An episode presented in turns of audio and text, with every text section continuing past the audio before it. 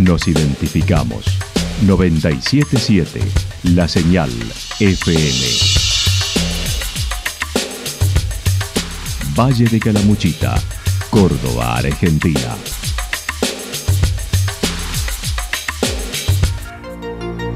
El más completo resumen de las noticias de la región, encontralos todos los días a las 12 y 30, a las 16 y a las 22 horas. Panorama de noticias. Por la 977, la señal FM nos identifica también con las noticias.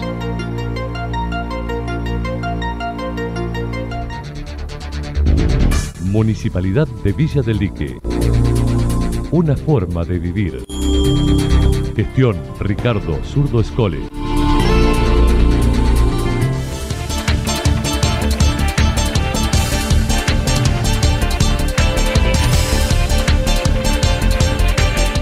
A esta hora hacemos un repaso por la información regional a través de los títulos. Un ahogado y dos robos violentos en el fin de semana XXL en Villa General Belgrano y Santa Rosa.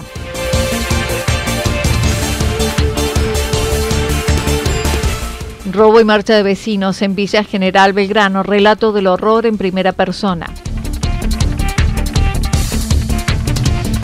Dudas, falta de información en las ordenanzas aprobadas en Santa Rosa según el concejal y precandidato a intendente Erazo. La actualidad en síntesis. La actualidad en síntesis. Resumen de noticias regionales producida por la 977 La Señal FM. Nos identifica junto a la información.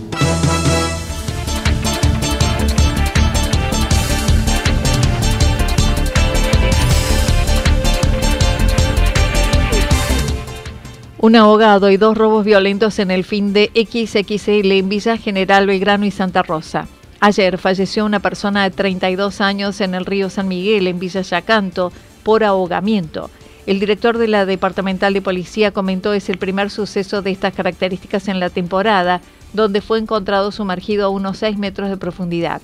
Si bien se aguardan detalles de la autopsia, estimó las temperaturas del agua pueden haber perjudicado al joven de José Cepaz, que paseaba junto a un grupo de otros tres más. Muy triste la noticia, bueno, es el primer hecho que tenemos estas características en este, temporada en nuestra zona, por supuesto. El, visitante de José Cepaz de Buenos Aires, que pasaba el día junto a sus amigos ahí en la, zona de San Miguel de los Ríos, se constató el deceso al perderse, su, perderse en, el cauce del río en una ollita trataron de buscarlo sus amigos, no pudieron dar, convocaron los bomberos y bueno, largas horas de, labor, pudieron dar a 6 metros con el cuerpo ya sin vida de esta persona. Va a ser materia de la autopsia, pero tengamos en cuenta la, temperatura del agua, esos dos afluentes que bajan, bajan muy fríos eh, y la temperatura ayer no ayudaba tanto como para, para eso. hemos tenido días de más, más calor que ayer eh, quizás el cuerpo de las personas estas no estén acostumbrados a, esto, a estas temperaturas, estos cambios bruscos, y a medida que el cuerpo desciende hacia más profundo, más, es más frío el agua. Sí. Quizá haya actuado el hipotermia, pero sería muy prematuro, tendría que dejar que los, facultativos valoren eso. Calamuchita además fue noticia por un robo mano armada sucedido el pasado viernes cuando dos personas ingresaron a una vivienda. La policía llegó al lugar mientras el dueño de la casa peleaba con ellos y se escaparon por un descampado, pudiendo aprender a uno de ellos de Córdoba capital. Estuve con la familia ese día, estuvimos con el procedimiento y sí, la verdad que es traumático el hecho para la familia, para el menor. Eh, por parte nuestra, con la satisfacción de haber podido detener a uno de estos malvivientes, eh, secuestrar el arma, recuperar el botín, esas cosas eh, policialmente son positivas, pero no deja de ser negativas para el estado psicológico de la familia. Eh, cuando la persona esta se traba, cuando el propietario se traba en lucha en el parque, uno de, sus empleados eh, llama por teléfono, pero se comunica con los bomberos directamente. Los bomberos nos avisan inmediatamente también y el móvil estaba a un par de cuadras creo que dos cuadras como mucho, se llegó al lugar cuando todavía estaban en lucha, lo ven al móvil parado y salen huyendo los dos.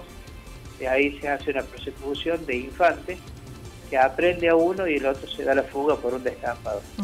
El comisario mayor Sergio Romera se refirió a la marcha que los vecinos organizaron ayer frente al municipio considerando fue legítima y se puso a disposición para una nueva reunión con vecinos y autoridades como ya sucedió en enero. Además de indicar, se fueron cumpliendo con algunas de las solicitudes que se realizaron en esa ocasión. La marcha es totalmente legítima, la pueden hacer tranquilamente. Eh, lo que sí les dejo y quería aprovechar su espacio para invitarlos a todos los vecinos a una reunión, un espacio de, diálogo para poder definir algunas cositas. Yo ya las he mantenido, reuniones con ellos, ya han mantenido reuniones con los jefes de zona, se han, eh, se han ido abordando distintos puntos a los cuales les hemos ido cumpliendo.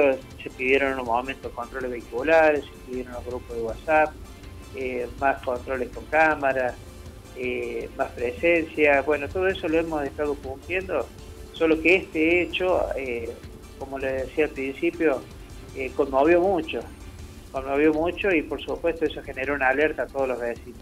El sábado por la tarde hubo otro hecho a mano armada a una pareja de jubilados en barrio Las Barrancas en Santa Rosa. Cuando ingresaron a la vivienda los amenazaron y tras robarle dinero se llevaron el auto pudieron avisar a la policía quienes comenzaron una persecución controlada del vehículo robado, quienes desviaron en Villa Ciudad Parque, que abandonaron sin detenerlo completamente y se dieron a la fuga. El auto desbarrancó y se prendió fuego mientras pudieron detener a uno de ellos de Santa Rosa de Calamuchita. A la pareja de jubilados sí lo abordaron tres personas, también con un arma de fuego y un arma cortante eh, lo, reducen, le sacan dinero y el, un celular y el vehículo.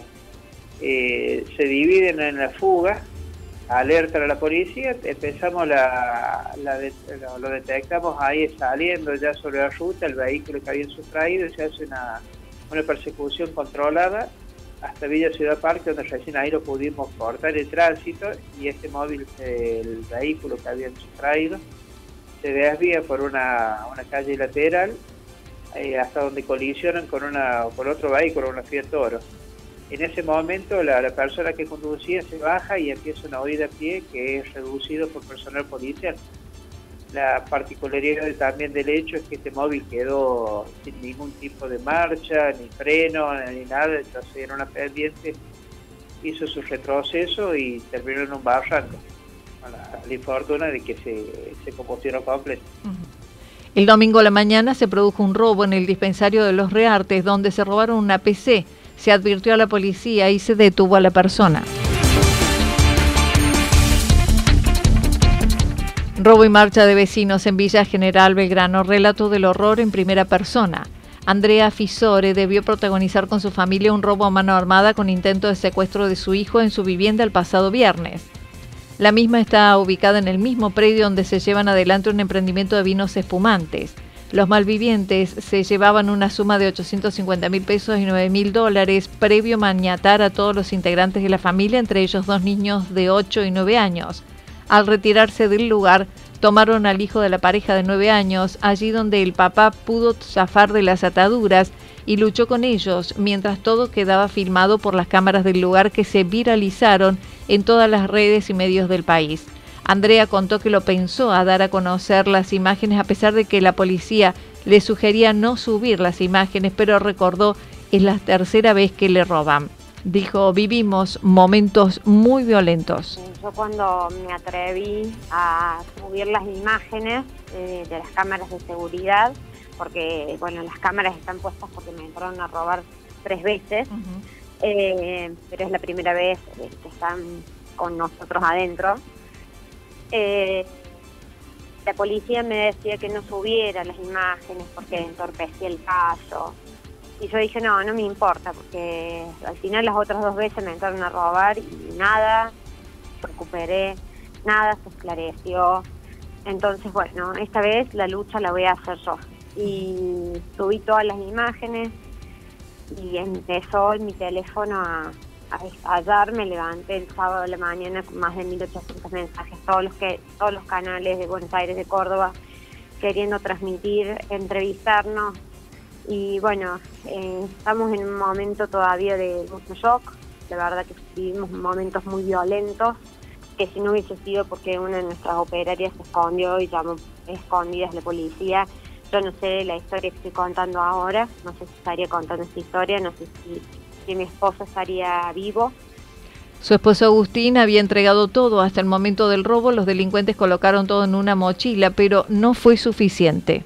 La, la, la plata la habían puesto en una mochila negra, y bueno, y el otro agarró la mochila de la escuela de verano, mi hijo me metía gorros y gorros y gorros, yo no sé para qué, de un sombrerero que tengo. Después nos dimos cuenta que ahí abajo estaban las copias de seguridad de todos los vehículos, mi vehículo y el vehículo de mi marido, al fondo de esa mochila. Así que estuvieron revisando mi casa mientras nosotros estábamos atados. Y le dijo Agustín, llévate el auto que quieras, eh, llévate la mochila, ahí tenés el portón automático, andate Agustín les decía todo el tiempo, no se arruinen la vida, son jóvenes, váyanse y déjennos tranquilos nosotros, mis hijos son muy chiquitos. Y bueno, y en uno de esos momentos yo estaba tirada contra el piso, con los ojos vendados, eh, viene esta persona que es la que tenía el arma y me susurra al, oído que como mi esposo no me daba lo que nosotros teníamos, eh, me llevaba a mi hijo. En esa lucha con los dos ladrones, el perro intentaba intervenir defendiendo a Agustín, quien pudo quitarles el arma que se disparó dando en el piso.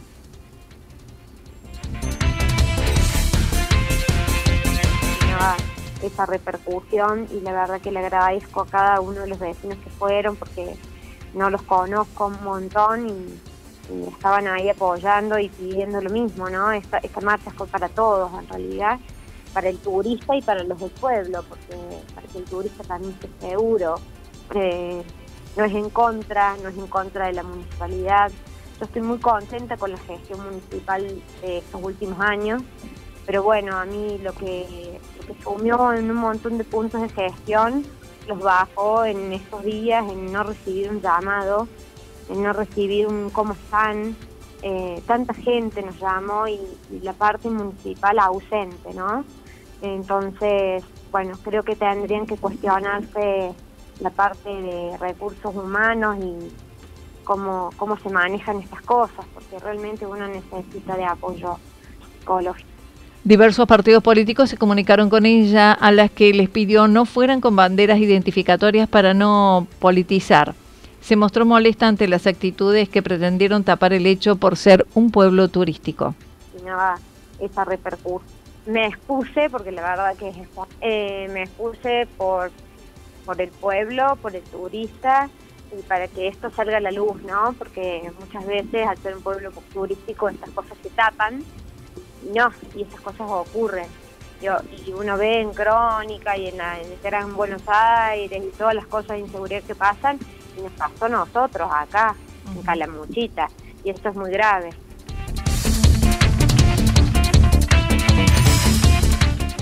Dudas, falta de información en las ordenanzas aprobadas en Santa Rosa, según el concejal y precandidato a intendente Erazo. El pasado martes se llevó a cabo una sesión extraordinaria en el Consejo Deliberante de Santa Rosa para tratar dos proyectos del oficialismo por la donación de dos lotes para la construcción de un nuevo edificio escolar. Estanislao Erazo, desde el vecinalismo, dijo no acompañó por considerar falta de datos en dicha donación. Se le dona a la provincia dos lotes Santa Mónica para la, construcción de un edificio escolar. Eh, nuestra, digamos, disconformidad en el proyecto en sí se, basa en que no hay, no hay datos sobre eso, no había datos sobre esto, si va a ser un edificio eh, eh, primario, secundario, qué pliegos se va, pliegos de construcción, pliegos de especificaciones técnicas, digamos, lo que vendría a ser las dimensiones de la escuela, que todas las va a asistir y demás, eso no, no hubo ningún dato, solo se refería a la construcción del edificio escolar.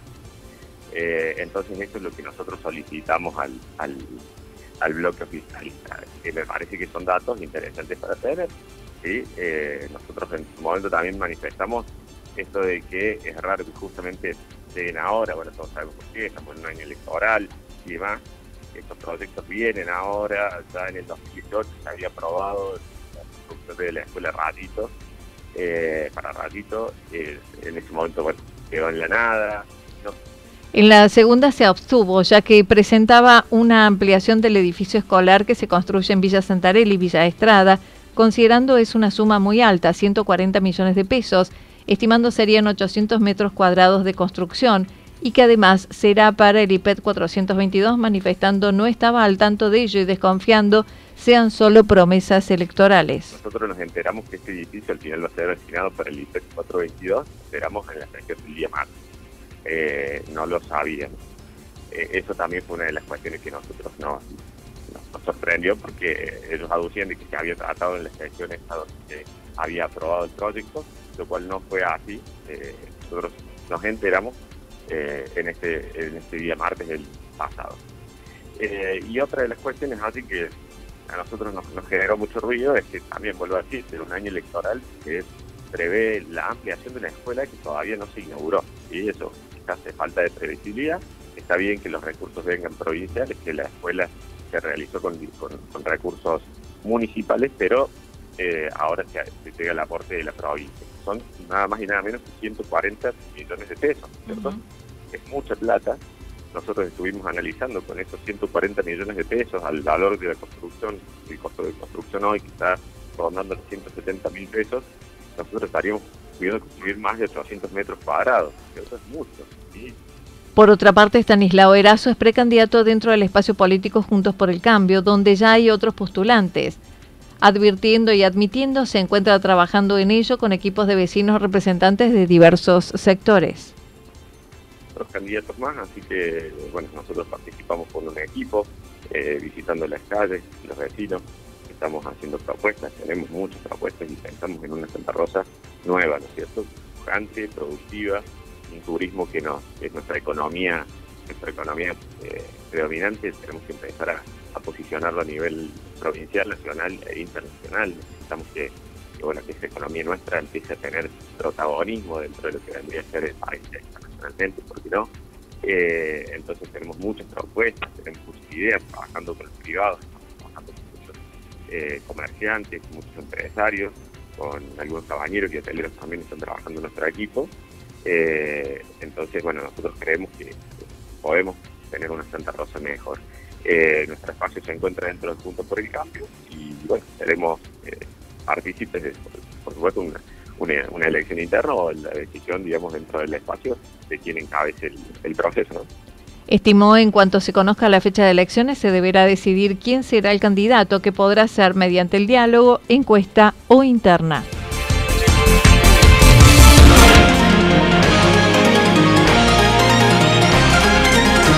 Toda la información regional actualizada día tras día. Usted puede repasarla durante toda la jornada en www.fm977.com.ar la señal FM nos identifica también en Internet.